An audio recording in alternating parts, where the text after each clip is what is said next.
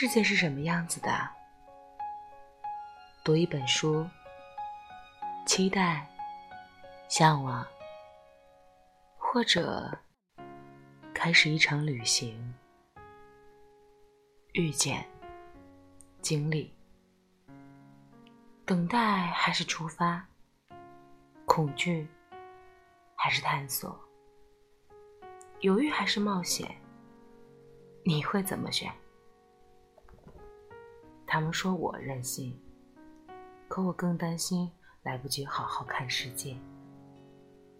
他们说我特立独行，我更害怕不曾为自己做过选择。我厌倦重复，我渴望自由。我拒绝冷漠和封闭，我保持热情与好奇。我没有他人眼中那么完美，但是我享受。纯粹的真实。人生是一段旅程，那么你用什么证明这段旅程的存在？用脚步去触碰吧。世界是我们的游乐场。